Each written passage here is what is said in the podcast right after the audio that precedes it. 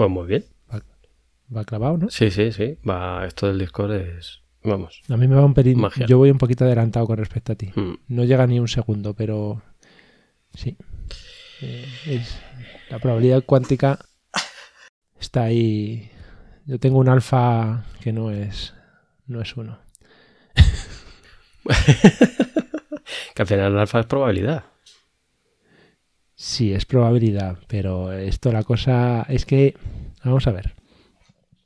Todavía no hemos presentado, pero a mí cuando me ponen lo de la esfera de blog y me la simplifican a una circunferencia de blog, yo digo, vamos a ver, no me fastidies, porque si tienes una esfera, si luego lo dejas en una circunferencia, pierdes toda la información. Sí, bueno, de hecho en el vídeo ese que me pasaste, lo que decía era que gráficamente lo expresaba así, pero en realidad lo que se estaba quitando eran todos los números imaginarios. Ahí está. Es que yo eh, con eso me he quedado puf. me he quedado puf, porque he dicho lo que pensaba que entendía ya lo dejo de entender. Sí, sí, sí, sí. Sí. Así que Bueno, pues nada, esto es algo nuevo, ¿no? Estamos haciendo un falso inicio. como en el- Nos- oye, po- podemos presentarnos y despedirnos a la vez. Sí, sí, sí. Nada, pues oye. Hola, hola, hola. Adiós. Espero que os haya gustado el episodio.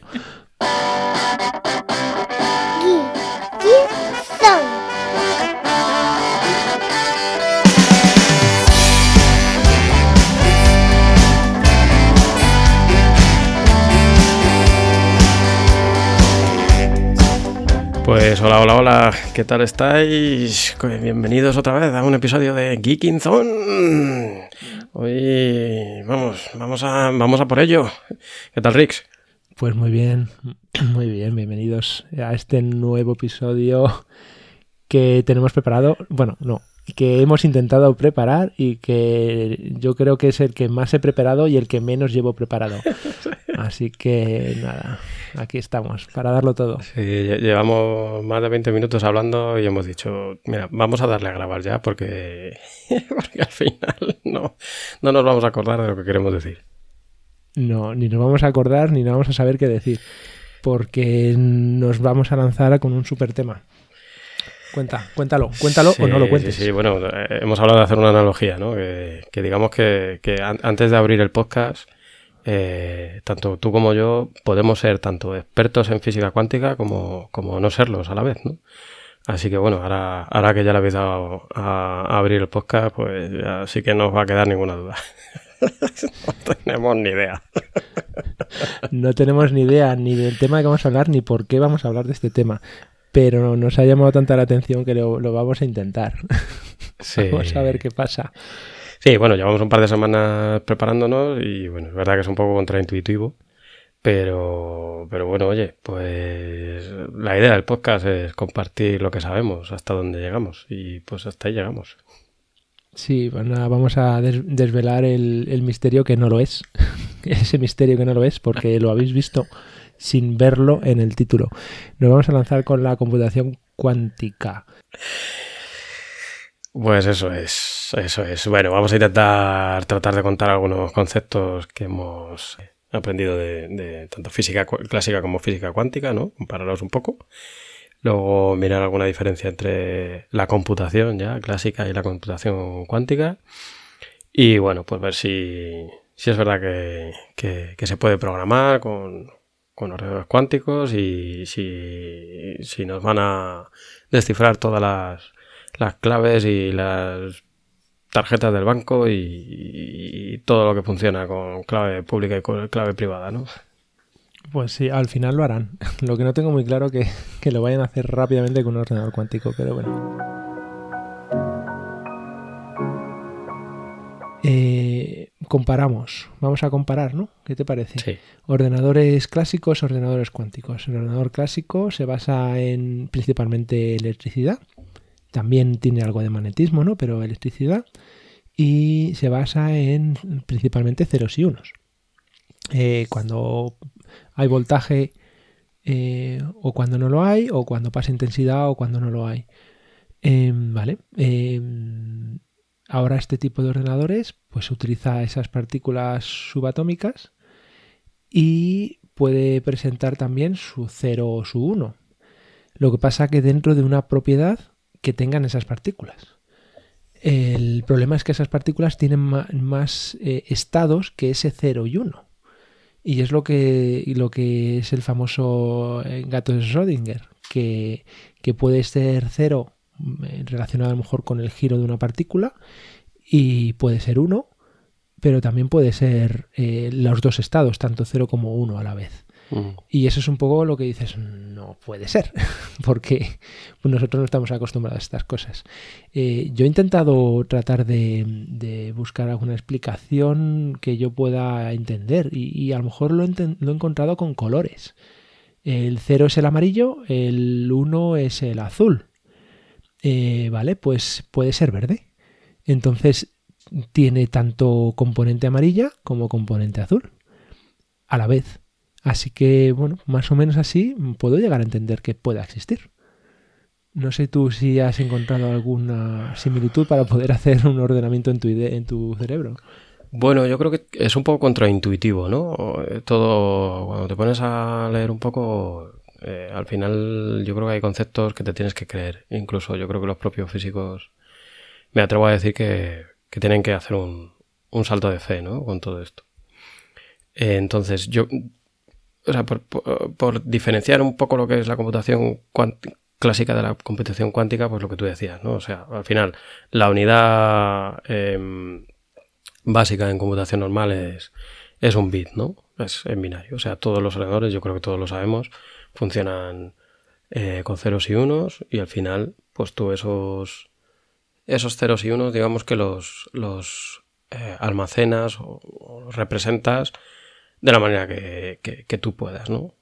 Entonces tú sobre eso ya lo que haces es tener una codificación, que puede ser el ASCII o, puede ser cualquier otro, para representar lo que tú, la información, digamos, que tú quieres representar, ¿no? Eh, entonces la principal diferencia entre la computación clásica y la cuántica es que en la clásica tenemos bits y en la cuántica tenemos qubits, ¿no? Eh, y un qubit es un poco lo que tú estás diciendo, es una partícula subatómica, digamos, a la que tú modificas para que se quede en un estado, ¿no? Que ahí yo creo que tú sabes mucho más, ¿no? Que, puede ser que tenga el spin hacia arriba o hacia abajo, o que tenga un magnetismo eh, en un sentido o en otro, o que tenga una longitud de onda u otra longitud de onda, ¿no? Y al final tú lo que, lo que puedes hacer es, si tú consigues que esa partícula se quede en el estado que tú le has eh, propuesto, ¿no? Digamos, con el espina hacia arriba, por ejemplo, y vienes dentro de 10 años y miras a ver cómo está la partícula y el espina está hacia arriba, pues dices, pues esto es uno, ¿sabes? Entonces ya, digamos, podrías tener un disco duro, entre comillas, de un qubit que te haya almacenado durante 10 años en un, en un espacio hiperreducido. ¿Cuál es el problema? Que mm, pues todos estos efectos que decíamos antes que los científicos eh, se están encontrando y que describe la física cuántica, pues hacen que, por un lado lo puedas aprovechar, ¿no? Porque, por ejemplo, hay efectos, digamos, de, de replicación en el que tú si pones un spin, si pones una partícula con el spin hacia arriba, pues resulta que da la casualidad de que hay otro a no sé cuántos metros, incluso kilómetros, que se pone igual, ¿no? Que digamos es una de las cosas que voló un poco a la cabeza a Einstein ¿no? en su momento, lo de, de el tema este de la escalofrianteación a distancia, que dices, pero ¿cómo se puede comunicar una partícula con otra a mucha más velocidad de la luz, ¿sabes?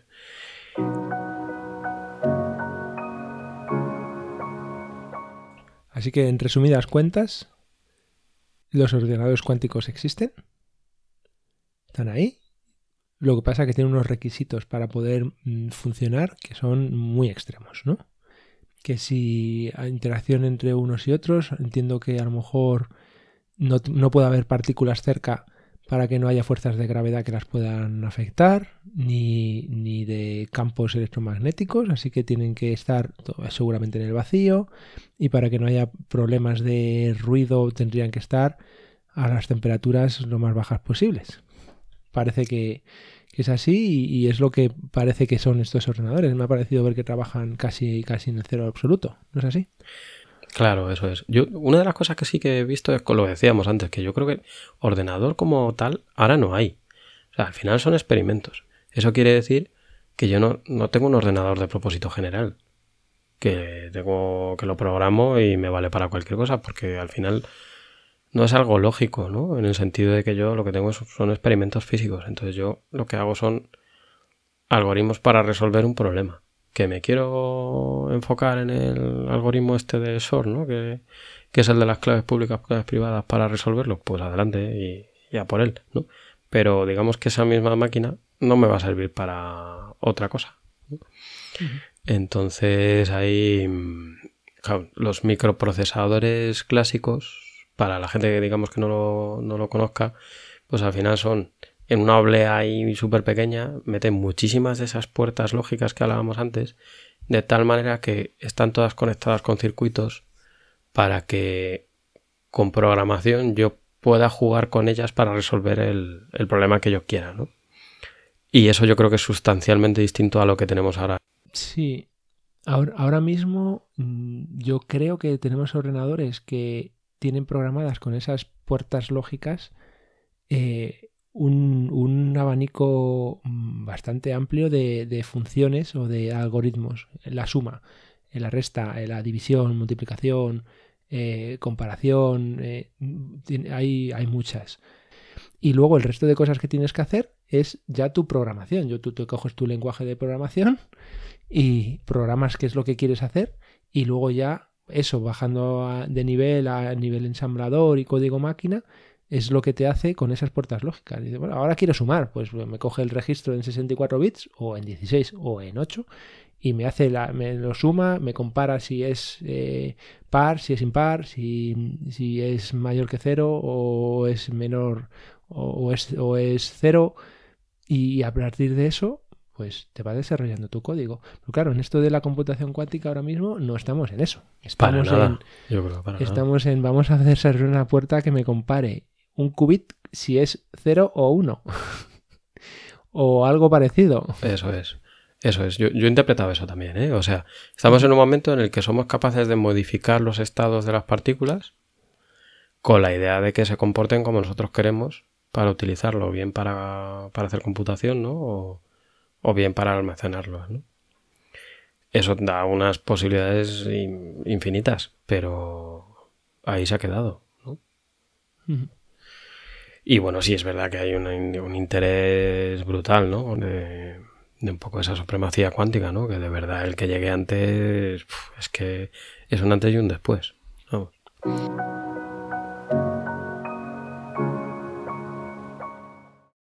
Yo lo que sí he visto es que todo esto eh, sí es cierto que a nivel teórico está muy avanzado. O sea, me refiero a nivel de papel.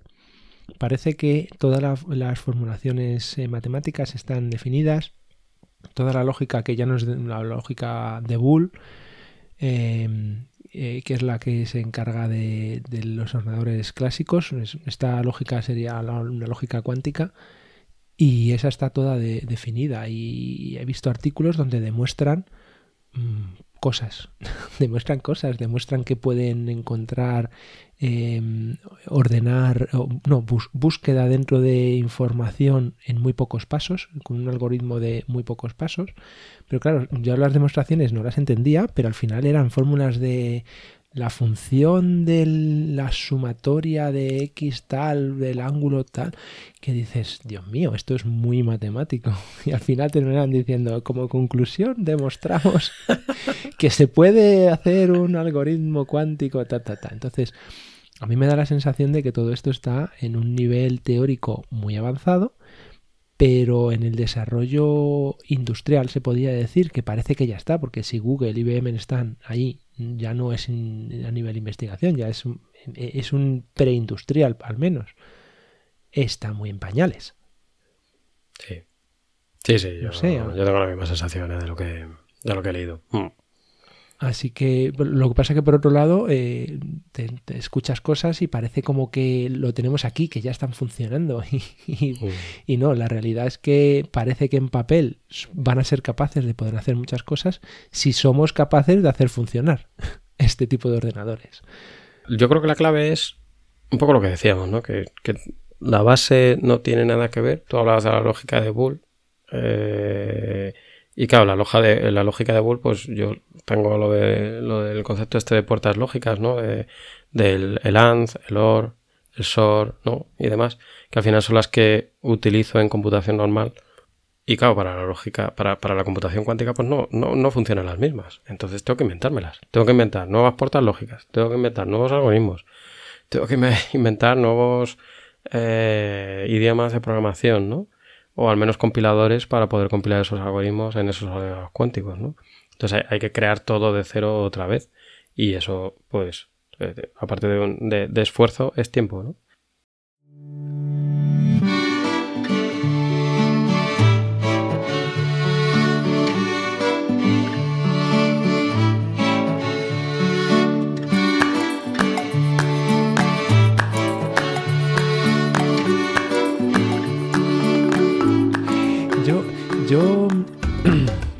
Ese tema del qubit, vamos a...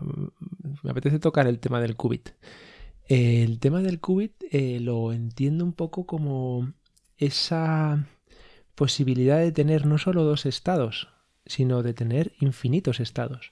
Y, es ahí donde está la potencia de todo esto, creo yo. Porque si solo tienes un 0 y un 1, pues puedes hacer pues lo que puedes hacer, lo que estamos acostumbrados a hacer.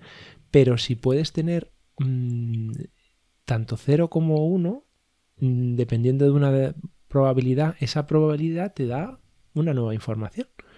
No solo es el 0 o el 1, sino un abanico infinito de probabilidades que te, que te puede dar de que pueda estar entre 0 y 1. Entonces, jugando con esa información extra de esa, esas probabilidades de, de, esos ceros o unos es cuando estos ordenadores cuánticos con esas puertas lógicas cuánticas te puede devolver resultados cuánticos que dejan de serlo cuando los lees, que se convierten solo en ceros y unos, y, te pueden dar eh, resultados muchísimo más rápidos, porque en, en esas operaciones entra en juego esa probabilidad y, funciones de esa probabilidad te van a devolver el resultado.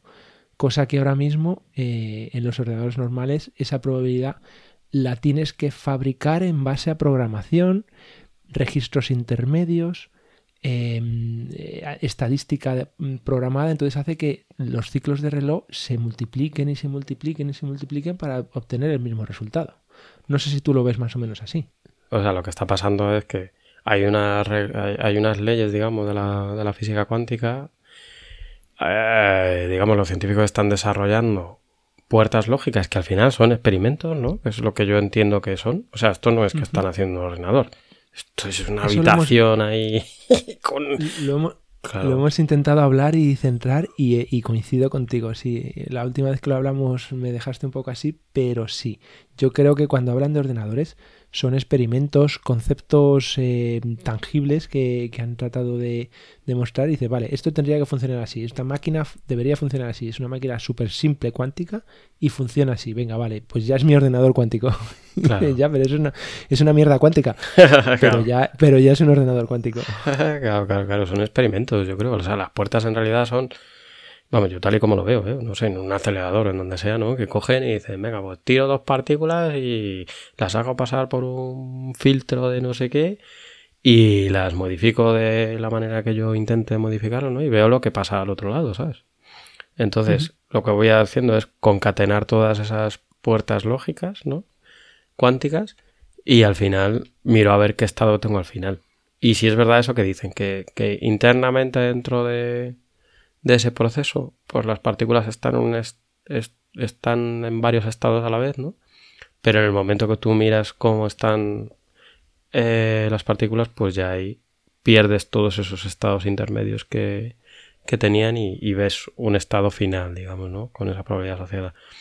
Entonces yo creo que es parte de lo que ocurre, que, que al final no es del todo fidedigno, ¿no?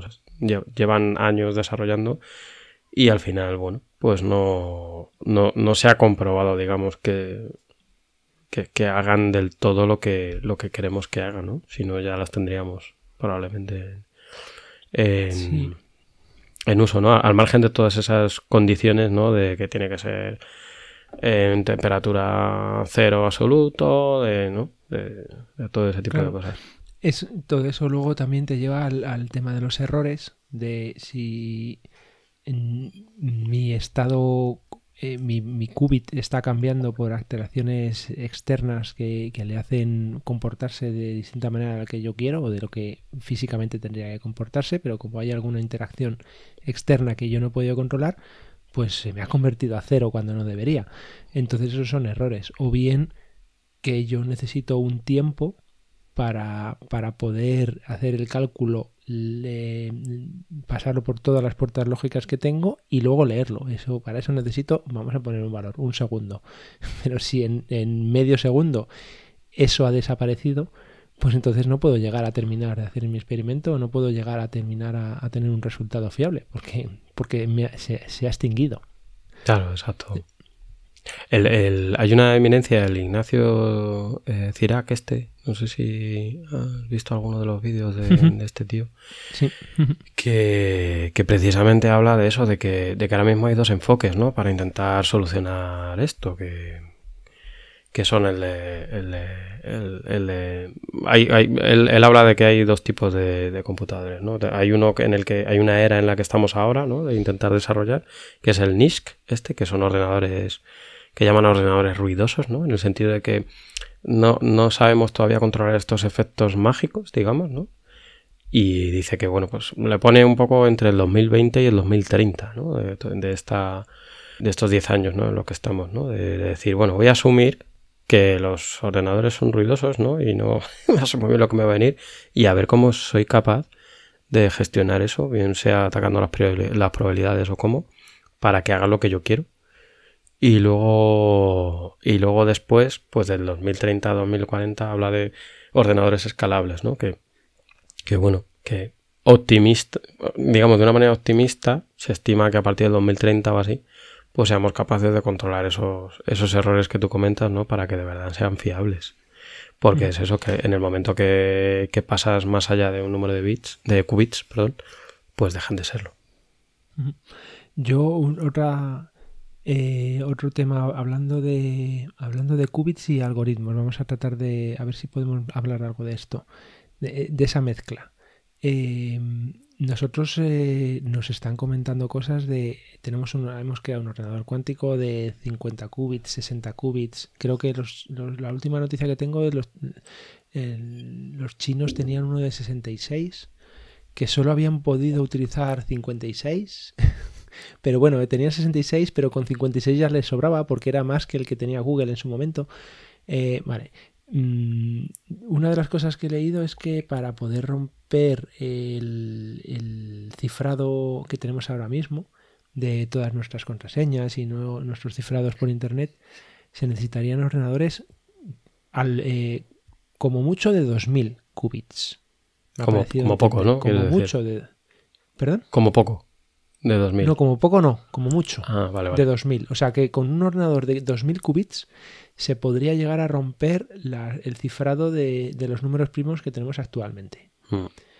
Entonces, eh, has comentado que estábamos en 100. Yo no he visto una- un, un valor fiable en ningún sitio. No hay un contador que digas eh, computacioncuántica.com y te diga ahora mismo estamos en 127 qubits. No lo sé. Pero una cosa son los qubits, que es eh, en ordenadores ahora mismo de sobremesa tenemos 64 bits. Hay que entender eso. O sea, tenemos 64 bits. Eh, mm, en ordenadores cuánticos eh, ya van por más de 60, vamos a decir, seguramente, 100, mm, pero que si tenemos que llegar a 2000, mm, todavía nos queda. Sí, sí, vamos, hay gente que habla de 100 años, ¿eh? Claro, pero con eso tenemos, por así decirlo, la unidad de, de trabajo, que sería el qubit. Ahí vamos a almacenar nuestra información cuántica. Pero luego tenemos que hacer los algoritmos, porque si nosotros tenemos ese qubit, pero no podemos hacer nada con él porque no tenemos los algoritmos desarrollados, eh, vale, está muy bien. Tienes el cuchillo, pero te falta el jamón. no tienes nada que cortar. Sí, sí, sí, sí, sí. A ver, ahí volviendo a, la computación clásica, a mí la verdad que me, me, gusta bastante ese tema. Claro, lo bueno de la computación clásica es que a medida que hemos ido evolucionando, pues al final lo que hemos conseguido es una máquina de Turing, ¿no? del famoso Turing, ¿no? Que eh, yo creo que todo el mundo más o menos eh, conoce y que tuvo un infausto final. Este, hombre no es el que estuvo en la Segunda Guerra Mundial y sí, todos los códigos británicos, él y todo ese rollo. Enigma, ¿no? sí, sí, Entonces, bueno, pues hay un concepto en informática que es la máquina de Turing, digamos, que es una manera de trocear, ¿no? Cualquier problema en, en pasos, eh, digamos, sencillos que, pueda automatizar. Y al final lo que nosotros tenemos, los computadores que tenemos ahora mismo son máquinas de Turing, en el sentido que tú, de que, cogen cualquier problema y son capaces de resolverlo, ¿no? Cualquier problema. Eh, lo que pasa que luego lo que hay es tiempo y energía. O sea, ¿un ordenador actual sería capaz de descifrar una clave de, como las del banco? Pues sí. Lo que pasa que tardan más de 100 años, ¿no? Y con la capacidad que tenemos ahora. El tema es que un ordenador cuántico previsiblemente o presumiblemente pues lo puede hacer igual en, en, minutos o, en horas, ¿no? Yo lo he escuchado que con 10 o 15 ciclos de reloj debería bastar, pero claro, necesita los qubits suficientes y los algoritmos necesarios.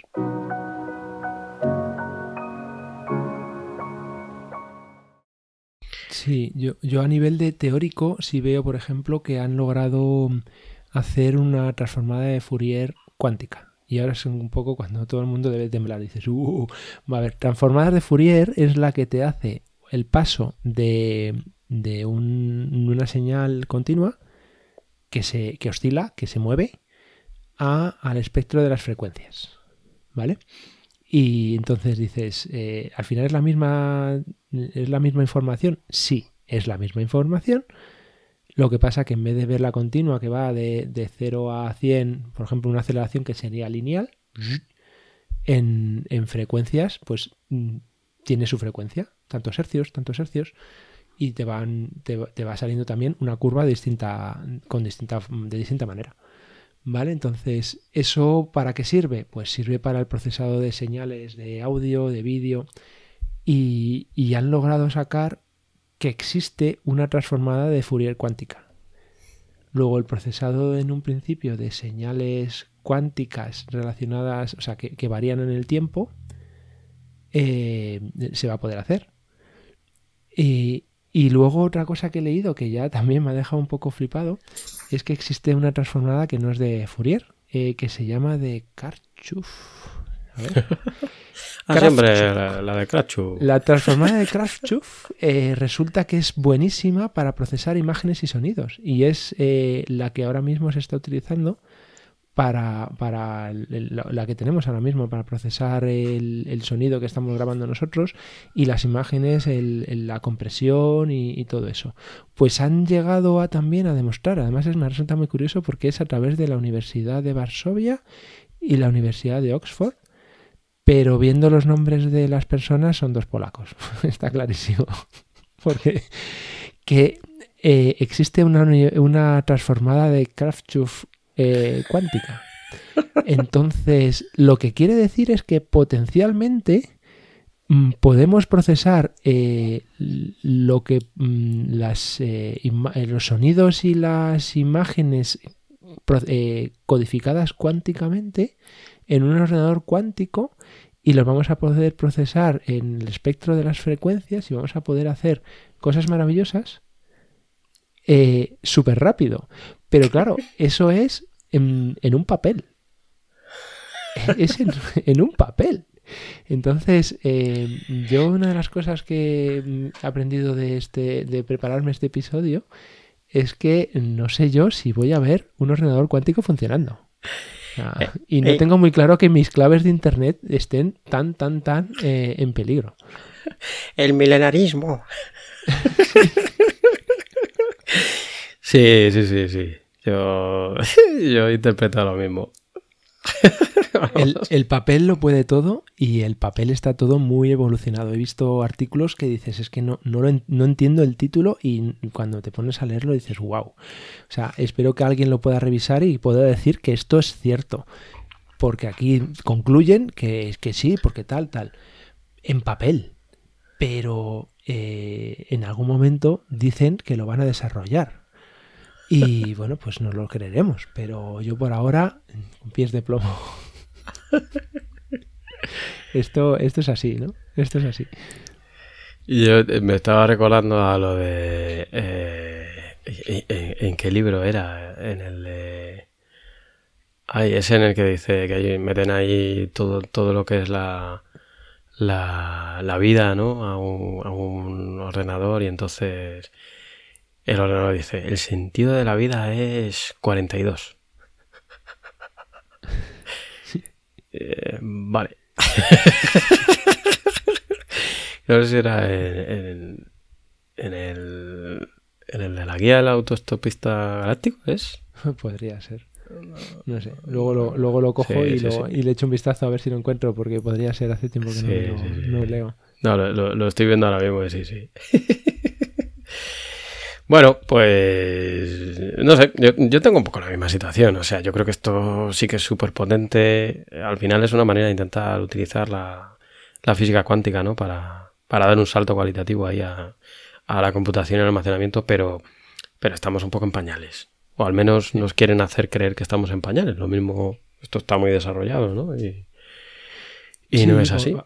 Volviendo a la potencialidad y lo, lo, que se ha nombrado al principio de la supremacía cuántica, que yo creo que viene a, decir el que tenga el control de la computación cuántica va a tener el poder de poder de, de, espiar a cualquiera, de, de, hacer las cosas más rápidas y mejor que cualquiera, y entonces va a tener una supremacía. Y, y bueno, pues va a haber un. Por eso hay un poco como esa carrera para ver quién puede conseguir el, ordenador cuántico más, más, completo, con más qubits eh, disponibles. Mm, bueno, pues sí, sí es cierto que parece que en papel eh, sí sería muy importante eh, tener el control de eso. Y como el desarrollo es tan caro, y requiere tanto, tanta tecnología y tanta investigación, no es algo que, si no se comparte, no es algo que tú puedas replicar. Sí, sí, exacto. Así, que bueno, esa supremacía sí parece que sí parece que se quiere conseguir y ese concepto, bueno, pues está, está ahí. Claro, yo creo que todos los estados están un poco investigando, vamos, los estados, los estados más importantes, pues al final están investigando porque el que se quede detrás, pues igual tiene un problema, ¿no? y luego, la, la fumada ya Máxima es lo de lo de los cristales de tiempo, ¿no? Estos de Google, ¿no? llegaste a investigar algo. Yo, yo si quieres te cuento un poco lo que. Cuéntalo tú, porque es una rayada muy grande. a ver, yo lo que entendí es que, claro, hablando de, de, partículas subatómicas, ¿no? Pues al final, eh, a un nivel microscópico, ¿no? Pues el, el universo tiende a repetir patrones, ¿no? Eh, eh, pues en, eh, tiende a repetir patrones en estructuras físicas, ¿no? Entonces, por ejemplo, por los granos de, sal, ¿no? O de, sodio, ¿no? Pues los átomos se tienden a alinear formando patrones, ¿no? Entonces, al parecer, lo que han, lo, que, lo que habían investigado en papel, como dices tú, es que los cristales de tiempo serían eh, bueno, al final un, cristal al final es, como un patrón, ¿no? Eh, o sea, al final de un patrón sale un, sale un cristal, ¿no? Eh, en un material. Entonces parece que sería como repetir esos patrones que, hacen los materiales, pero en el tiempo. Sí, eso es que es tan, tan raro. aquí el, tema está que como que compite con el, el, concepto de la entropía. Entropía, ¿no? Mm. De la entropía.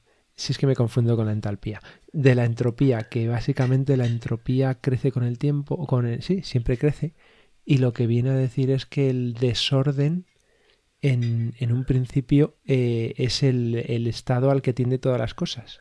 Si no quieres que se desordenen, tienes que aportar energía.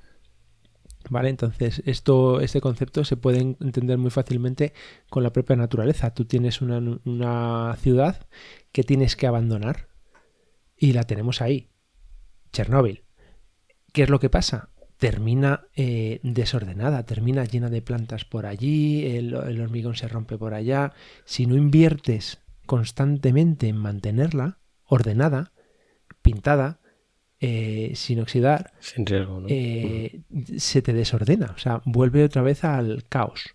Entonces, ¿qué es lo que viene a competir el, el tema del cristal del tiempo? Que sí parece que en papel y a nivel cuántico sí se puedan conseguir patrones de con el tiempo se repite, se repite, se repite. Dice, pero vamos a ver, no se puede repetir porque eso es un orden. Entonces, sí es cierto que, que, bueno, es un poco como raro. Toda la parte cuántica eh, te rompe por completo cualquier concepto tangible y, y, a nivel visual o a nivel métrico que podamos tener.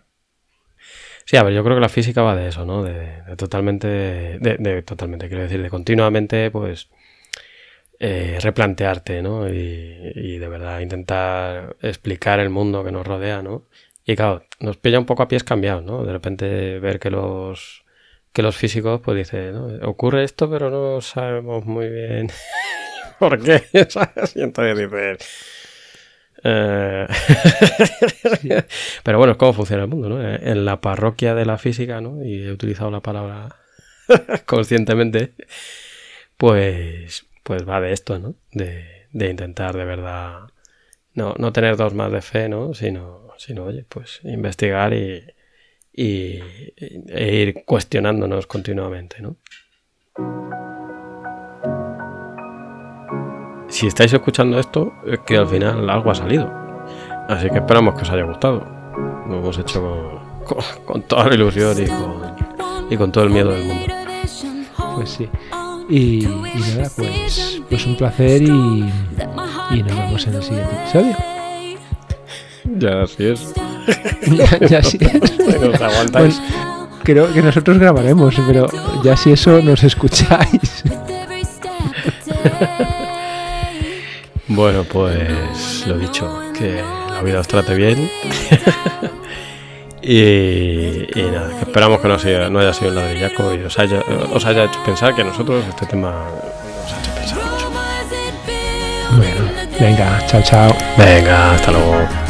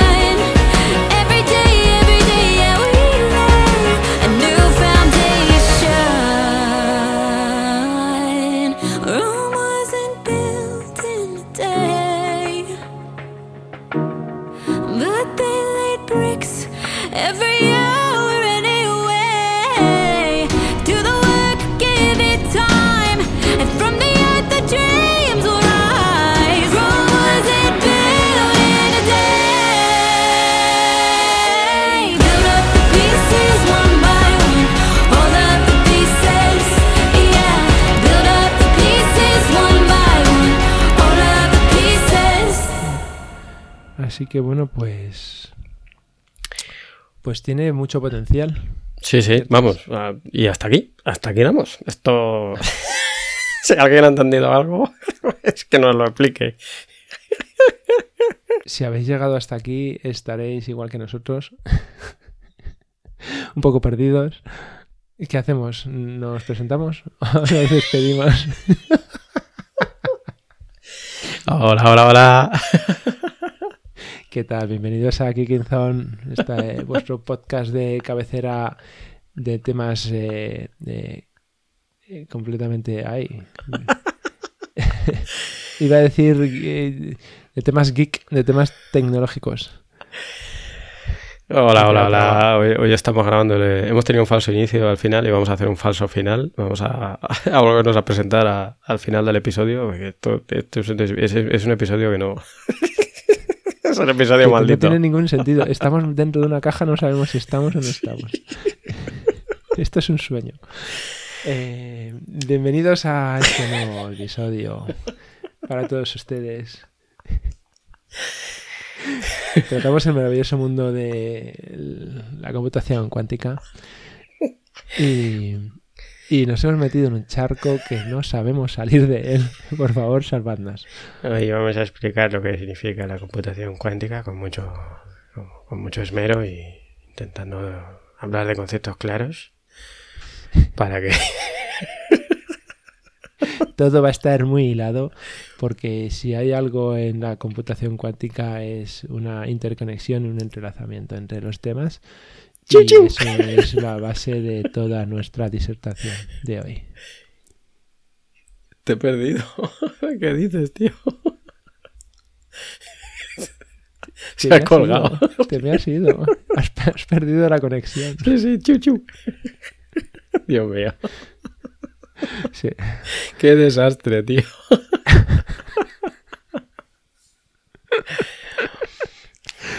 Bueno, Bueno. yo te propongo, eh, no sé qué vas a poder sacar de aquí, yo voy a intentarlo, no sé qué voy a poder sacar. Eh, no sé si te propongo el, el- el- el elaborar un, un guion un poquito más claro en el que por lo menos tengamos unos puntos. Vamos a hablar de esto, luego de esto, luego de esto, luego de esto. luego de esto. Sí, sí, sí, sí. No, pero esto hay que sacarle, ¿eh? Sí, de alguna Yo- manera. Yo voy a intentar sacar algo de todas formas con la edición, de verdad. Y a ver lo que sale.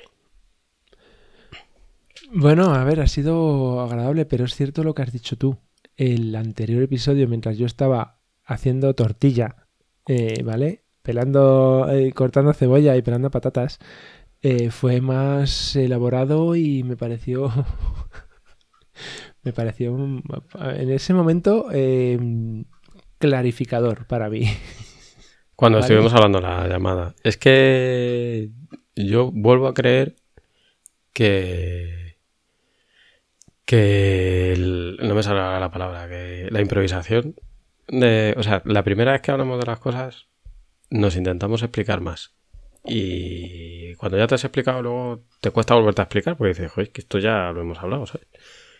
Y lo que hablamos al principio, esto de lo de quemar el tema. "Ah, espera, espera, ya lo hablamos en el podcast. Yo creo que ha, ha ocurrido. Quizá. Oye, Sí. Igual estábamos más relajados también. Eh, podría ser, tal vez eh, nos ha podido poder, em, eh, el- nos ha podido un- el, el miedo a explicar algo que no sabemos. Sí, A mí sí, ¿eh? yo diría que sí. sí, sí, sí, sí. Pero si es que esto no lo entiende ni, ni el que lo inventó. Pero aparte de eso, eh, Sí, sí, sí. no sé, eh, yo el- el- como charla, como charla bien, así que se puede publicar porque es una charla entre amigos. No, precisamente lo del otro día fue una charla. Hoy hemos intentado dar una ponencia de explicar algo. Sí, Y el otro día estábamos intentando explicarnos lo que habíamos entendido. sí. El uno al otro. Y yo creo que eso es lo que funciona. Así que, eh, hombre, a lo mejor tenemos algo que aprender. Podemos buscar un Claro hueco para, para grabar eh, y darnos una charla. A todos. A, a tú, a ti y a mí, me refiero. En Sí, vez de- sí, en sí, vez de exacto. hacer una ponencia. es- ostras. Acabas de, acabas de dar en el tema. Sí, Hemos yo- intentado explicar para todos nuestros oyentes lo que es la computación cuántica. ¡Al carajo! eh, eso no, no sabemos funciona. eso. no. Eso no funciona. Bueno, a ver. Oye, podemos hacer una cosa. Nos hacemos un Patreon y dejamos este episodio para... de pago. He pagado para esto. No sé. A ver, eh, de todo se aprende, ¿vale? Pero eh, eh, tengo sentimientos encontrados. Hombre, yo creo que es una chusta. Yo creo que. la- yo creo que. O. Sí, yo, yo creo que hay que reordenar un poco. A ver qué sale. Yo voy a intentar hacer lo que dijiste tú. O sea, coger el audio y poner como bloques. Aquí hablamos de tal, aquí hablamos de cuál. Y entonces decir, joder, pues mira, vamos a intentar. Yo creo que si hablamos antes de esto, igual queda más claro. Pues ha habido partes que sí que, bueno, pues hemos intentado explicarlo Sí. y sí que ha salido bien. Sí, lo que pasa que lo que sí he echado de menos un poco más el, el diálogo, te entrego el, te entrego el tema para que lo continúes, te lo tal, entonces mm, que yo creo que eso lo hace muy ameno y de eso no ha Mm. habido porque como no teníamos nada en la cabeza que nos diese Sí. eh, el, el, el, el- pie, ¿sabes? Claro. Pero eso es lo que hicimos el otro día, nos explicamos lo que habíamos entendido. Entonces, a, a lo mejor es eso, pero claro, eh, a, a lo mejor tendríamos que empezar con un mínimo bloque de decir, bueno, vamos a ver, eh, ¿qué hemos entendido del, del, del qubit? Eh, ¿Qué hemos entendido de las Sí. puertas lógicas? Pues ¿Qué mira, es un buen enfoque. No sé qué. Mm, Es un buen enfoque. No sé. Ya, eh, Es verdad, o sea, sin ánimo de nada que te lo digo de corazón, que, que cuando has empezado a hablar, vamos a hablar de física cuántica. Y de repente, yo creo que has, has cubierto todo el. Digo, tío, ya has hablado de todo. Digo, bueno, pues. ¿Sabes qué es lo que ha pasado también? Es que cuando hemos hablado antes, esta mañana creo que fue, o ayer por la tarde, me dijiste, no, pues claro, no sé qué, algo de física cuántica. Y dije yo, ¿cómo? es que eso no me lo he mirado. No, ya Entonces, me- esta mañana he estado, he estado mirando cosas, tal, y, Ya, ya, ya, ya. o sea, al final. No, yo creo que no. un no- lifo, no- un no lifo total. Sí, sí. First in, first... No, es un FIFO. Un FIFO. Eh, eh, No, eh, no, lifo, lifo. last in, un lifo, un lifo, un lifo. Sí, un lifo. Lo último que ha entrado es lo primero que sale. es un lifo total.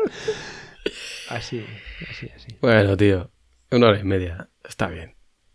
¿Le damos en el pause? Sí. Oye, nos despedimos. No lo hemos hecho. Adiós. Bueno, bueno, bueno. Pues ha sido un placer, como siempre, hablar, grabar contigo. Espérate que se me pase la risa. Eh, bueno, pues ha sido duro el episodio, ¿eh? Porque es un tema, es un tema muy complejo, pero muy interesante. Y nada, un, un placer hablar contigo, Rubén. Siempre estas charlas que, que tanto nos aportan. es que no, no- solo me sale de cachondeo el tema. Han, sido los mejores 15 minutos de mi vida, Rix. que eso es, lo que va a, pero ser- es lo que va a quedar el podcast. Lo, lo cierto, lo cierto es que el, el tema, el tema es apasionante y, y me alegro de haberlo tratado y de que lo hayas propuesto. Eh, es muy chungo, me supera y, y me, me coloca en, en el mundo de los, de los mortales de los más bajitos. O sea, eh, los que sepan de física cuántica y de computación cuántica les tengo puesto en un pedestal. Y, y nada, ha sido un, un placer, chicos, chicas. Eh, esto me ha quedado muy pedante, lo siento. No. A ver, yo creo que es un tema que nos ha hecho salir del, del círculo de, de confianza, ¿no? Este, ¿cómo se llama? El círculo de, Sí, de, de confort. de confort, eso. Nos ha hecho salir del círculo de confort totalmente. O sea, entonces, bueno, pues vamos a ver. Vamos a intentar editarlo y a ver qué, qué sale. Si estáis escuchando esto, es que al final algo ha salido. Así que esperamos que os haya gustado. Lo hemos hecho con, con, con toda la ilusión y con, y con todo el miedo del mundo. Pues sí. Y, y nada, pues, pues un placer y, y nos vemos en el siguiente episodio. Ya sí es. ya, ya sí es. Si nos aguantáis. Creo que nosotros grabaremos, pero ya si eso nos escucháis. Bueno, pues lo dicho, que la vida os trate bien. y, y nada, que esperamos que no, sea- no haya sido un ladrillaco y os haya, os haya hecho pensar que a nosotros este tema nos ha hecho pensar mucho. Bueno, venga, chao, chao. Venga, hasta luego.